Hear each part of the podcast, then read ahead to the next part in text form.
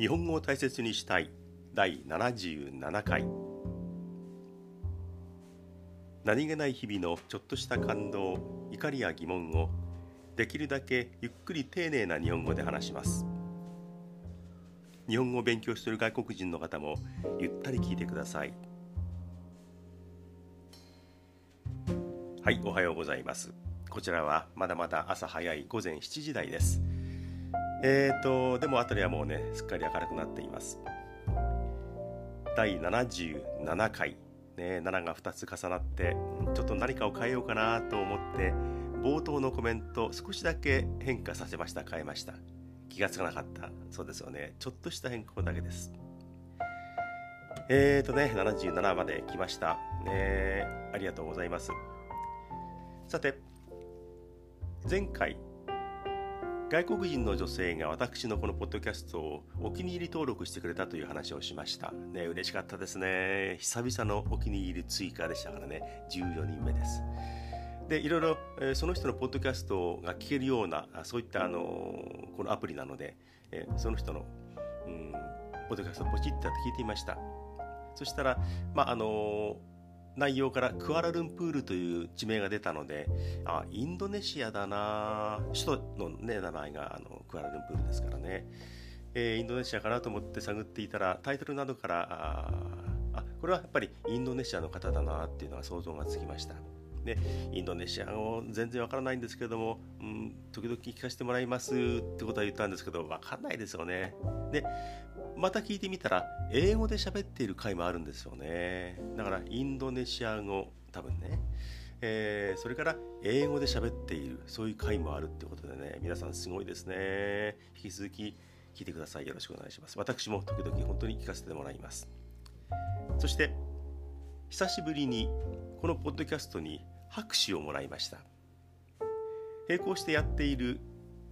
えー、ブログの方にもね、あの画面の方でポチッとやってくれると拍手プラス1とかって、えー、なるのが、そういう装置がありますが、装置って古いですね。そういうね、システムがありますが、このポッドキャストでも、えー、聞いてくださった方が、あまあいいねということで、ポチッとやってくれると拍手っていうものがね、いただけて、それがこちらに送られてきます。拍手一ついただきましたよっていう情報が来ます。これね拍手はおそらく2回目か3回目非常に1年以上ぶりの拍手1個追加でした。でこの方もね実はお気に入り登録をしてくださっていて、えー、確か3人目ぐらいのお気に入り登録ですね。もうでその方もポッドキャストを持っていてもうねこれはすごいです。えー、もう編集もちゃんとできるし喋りも非常にあのリズミカルでテンポがあります。ちょっと名前聞いてますけども。あで中で歌も歌ってしまうとかねいろんなあのバリエーションを持っているまあポッドキャスターに近いですかね、えー、そういうふうに言っちゃっていいでしょうかね。えー、もうねすごいなという方があの拍手を一つくれました。どの部分に拍手だったのかピンポイントではわからないんですけれども本当に、えー、ありがとうございます。この名前言っていいんですよね。ちびまゆさんという方ですね、えー、私も時々本当に聞かせていただこうと思います。拍手ありがとうございました。さて今回は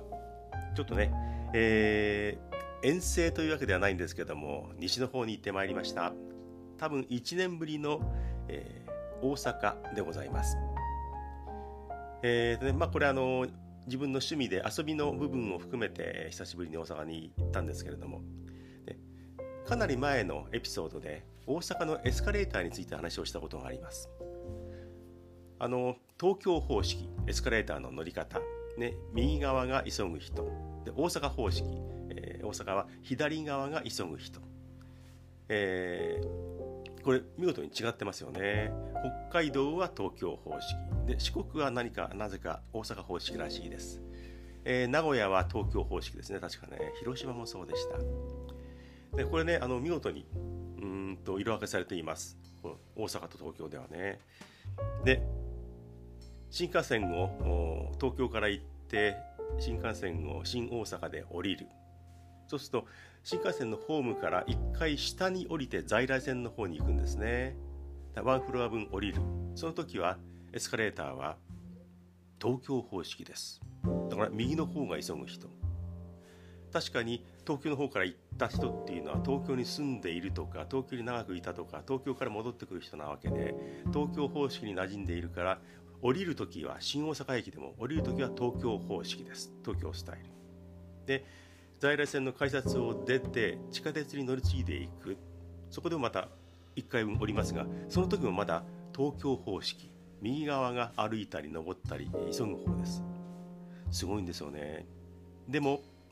その地下鉄に降りるところところのエスカレーター並行して上りのエスカレーターもありますが上る方は大阪方式です。うわーこの色分けはこのフロアでくっきり線があるんやってね思いましたね。下から来るのはまあ地元の人が多い。だから大阪方式で、えー、左が急ぐ人。逆に在来線の改札から1回降りる方は地下鉄に向かって下っていく方はまだ東京方式があるんですよね。この左右の使い分け東京スタイルと大阪スタイルの見事な、えー、分岐点があそこにありましたね。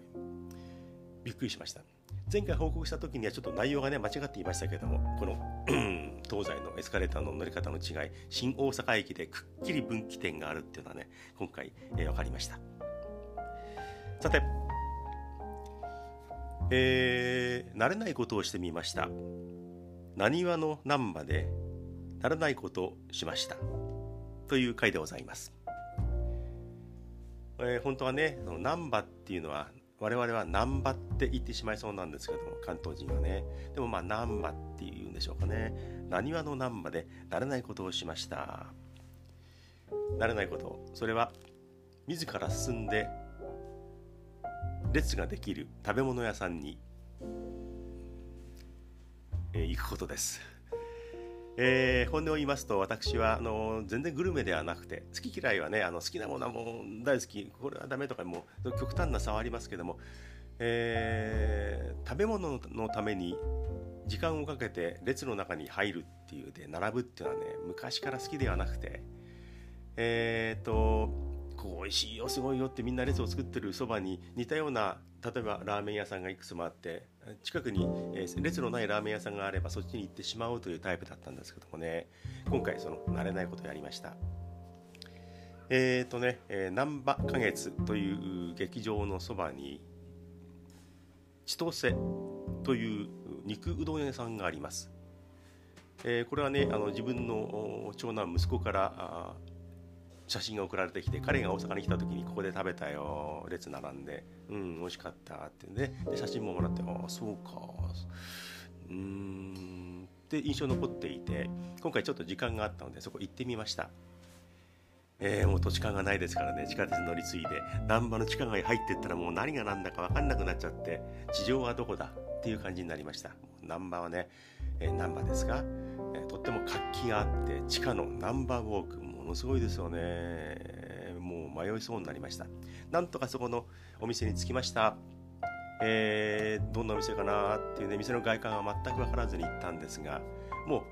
ううんまあスマホがあったのでなんとかたどり着けました。そしたらもうあの列ができていてあここだってすぐ分かりました。列ができているけれどもうわその列ができているのはこのお店に並ぶためかっていうふうにびっくりするほどの小さな昔ながらというかとっても古い、えー、形のお店でした、えー、何年からあるんでしょうかね、まあ、極端な言い方をすると戦後すぐにできたような感じがするような古い佇まいのお店でした。現在は隣のところがね路地のちょっと挟んだあの隣の部分が空き地になっているのでちょっとあの、え、空間が開けた感じはあるんですけれども。えー、その前に列がありました。うんとね列は20メーターぐらいですね。あって、まあ、数十人が並んでいるという状況でした。では着いたのが午前11時、えー、もうちょっと早く開店するっていう情報もネットではあったんですけどまだ開いていなくて列がありました。えー、こういうとこでね私あの列の中に身を置く入っている立っているっていうのは自分でも違和感があってねえー、こういう感じなんだ。でもなちょっと食べてみたいしな。珍しくちょっと興味が湧いたっていうので、うん、そこに入っていた。前後の会話もねいっぱい聞こえてきてみんなね思い思いにネットでね、えー、いろんな情報を探りながら会話をしながら。で関東方面から来たんじゃないかなっていう人が多く感じられました。あのね言葉が関東風でしたからね関東弁に近い人が私の周りはほとんどでした。もうみんなねじっくりというか我慢強く待っています。そして30分ぐらい経ったら列が動き始めてお店が開きました。小さな入り口ね、えー、本当に間口も狭い。でのれんはちょっと大きめ、えー、そこは何が評判で列ができるのか。肉水という食べ物なんですね。もうご存知の方もいっぱいいると思います。かなり昔から有名だったようですからねそのお店は、えー、肉うどん屋さんなんですけれども、えー、肉うどんのうどんが入っていないうどん抜きの肉うどん。だから肉と、まあ、スープだしとうんネギとという形なんですよね。それがね大評判でそういう状況に現在なっています。だから頼む人もみんなあのうどん抜きのほとんどが、まあ、2人ね私が見た時には2人うどん入りのを食べてる人いましたけれどもほとんどの方が、え、肉水。それに、え、つけて、うん、卵かけご飯。まあこれは大小があります。それにおしんこがつくという格好でほとんどの人が肉水、え、卵かけご飯の大か小を頼みます。肉水に豆腐が入っている入ってないっていう区別もあるんですけどまずみんな豆腐なしをねほとんど食べていました。やっと自分の番が来て私は1人ですからね当然相席。ペアで来てる人たちももうね狭い店内ですからねほもうほとんど相席です。4人で来てうまくはまれば、えー、テーブル4人で座れるっていうこともあるかもしれません。まさに20人ぐらいがやっと入れるような非常に狭いお店。相席で私はこちらが1人4人席の私の前にえー、多分東京方面から来た若い男性学生さんかな、えー、若い社会人かなっていう年齢でした、えー、とてもね感じのいいお二人でしたけども、え周りを見てもみんな相席でああやっと順番が来た。もう頼むのは決まってるしな。ここはもう肉水と、えー、小玉大玉ね。卵かけご飯だ。もうみんなね事前に研究しているから注文は迷いがないですよね。メニューなんか見ませんよねほとんどね。で入り口でもちゃんとね分かりやすくメニューがあるのであ迷わないようになっていました。非常に効率は良かったと思います。席について頼む。もうみんな待ってる。で、えー、自分より前に来て注文した人のものが出てくるとああこれなんだ。ってねみんなあの一生懸命待ってます。でねあの見ていてああこういう感じなんだって思いましたね。長い列の中に入って結構時間をかけて自分の番が来て席に着いた。もうなんとなくねごめんなさいね個人的な感覚ですから。なんかね食べさせていただく時間がやっと巡ってきたっていう感じにねみんな見えました。あ席に着いた。相席だけどしょうがない。相席だからみんなあの言葉数少ないんですよね。自分のあの連れの人間と小声でこそこそこそこそあこれがそうなんだ。そうなんだ。なんとかなんだ。みたいな形ですから非常に店内静かです。その中で2人の中年の女性店員さんがもう効率よく注文を取ってもうねそんなにあのいろんな入り乱れたような注文はないですからね、えー、はいはいはい。もう簡単にもうスッスッスッスッスッス終わりますえー、で厨房の中を見てみると男性がね2人奥にもう1人いましたかねもうね黙々と黙々といつものようにということなんでしょうねあの作業をしていましたで見ているとねえー、ま私から言わせるとあんま活気がないんですよねもう日々やることは一緒。もう列ができる店を開ける。で、ね、肉水を作ってよそって卵を割ってって。もう、うん、その作業をね日々している日常だよということでね、うん、非常にこのミスのロスのない、えー、効率のいい動きがしているんですけどあ活気ないなと思って私は個人的に見ていました。であの厨房の中がいつも今結構厨房の中見やすい作りになっているんですけども。厨房の中で元気満々でいつもねこう活気十分に動くってできないんでしょうけれどもああなんとなくうーんね怠惰な感じといった大変失礼なんですけれどもああこういう感じなんだという雰囲気でした。でもうねみんな死後も慎みながら来るのを待っていてああ来たで私のテーブル3人座っていますけれども、え前の2人若い男性2人と私もう注文したものはね同じでした。そのセットはね肉水と、えー、小玉の卵かけご飯の小さい方。それと、うん、ついているおしんこでした。で、えー、前の2人がね、えー、1人の方はもうやっぱりそうかって感じでねもうスマホ出してねこう写真撮ってます。私の正面の方の人がね写真を撮り始めました。で私どもすぐに注文してあの直後に注文したものが来たので、えー、彼が撮る写真に私の注文したものもこう映り込んでしまいそうなのでさっき広角ですしね。どこまでも映っちゃうんでね、えー、私、まあ、手を引っ込めておいて、まあ、写真終わるまで待っとくかねって、えー、動かずあまり動かずにいたんですけどなかなか写真が終わんなくて。終わったなと思って横の男性とちょっと喋って食べるのかなと思ったらまた撮り始めてまあいいやってでも私はねそこまでの義理はないので自分の食べ始めました。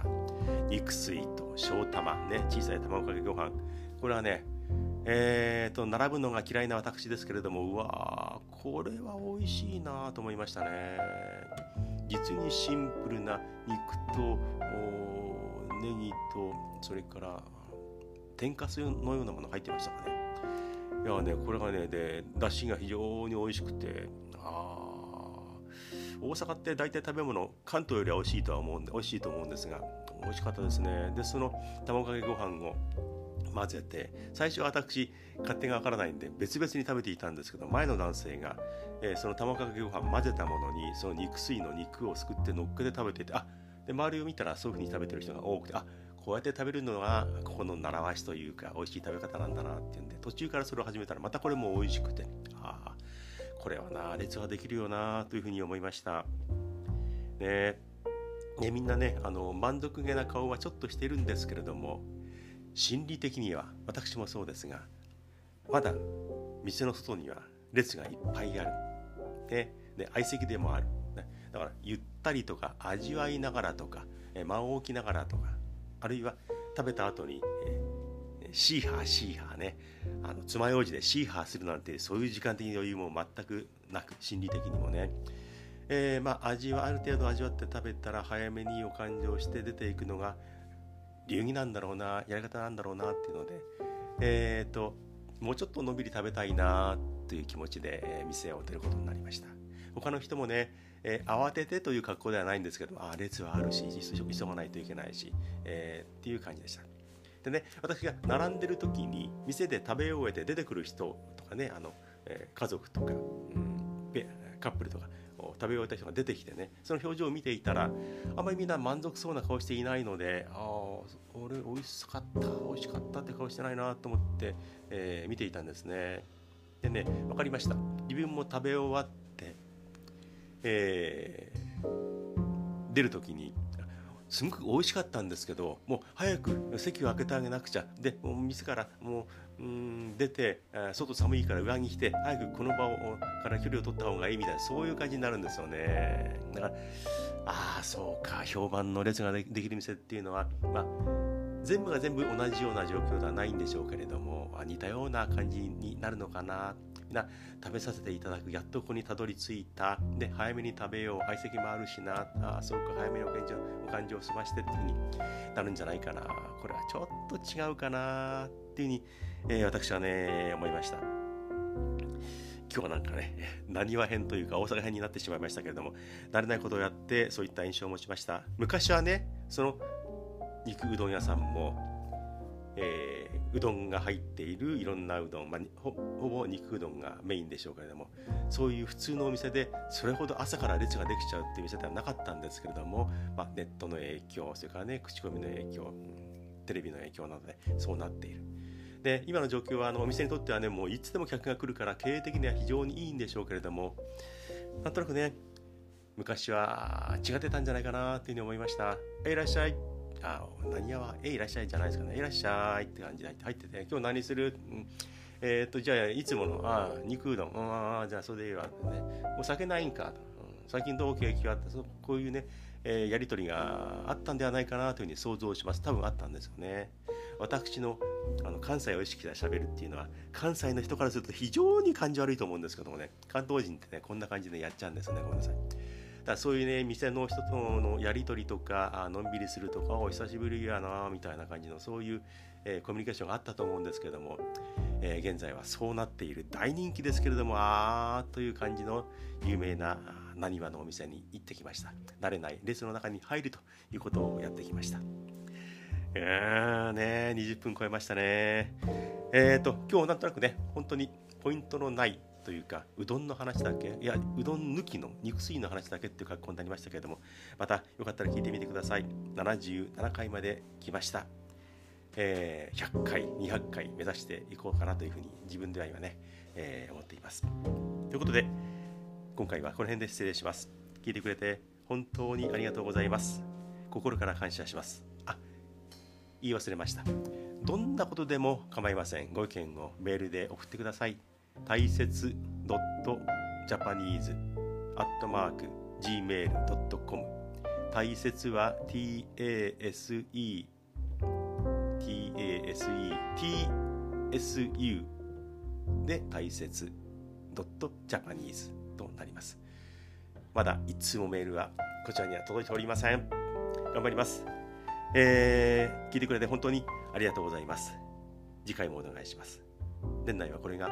多分最後になります。来年もよろしくお願いします。では来年に向けて To be continued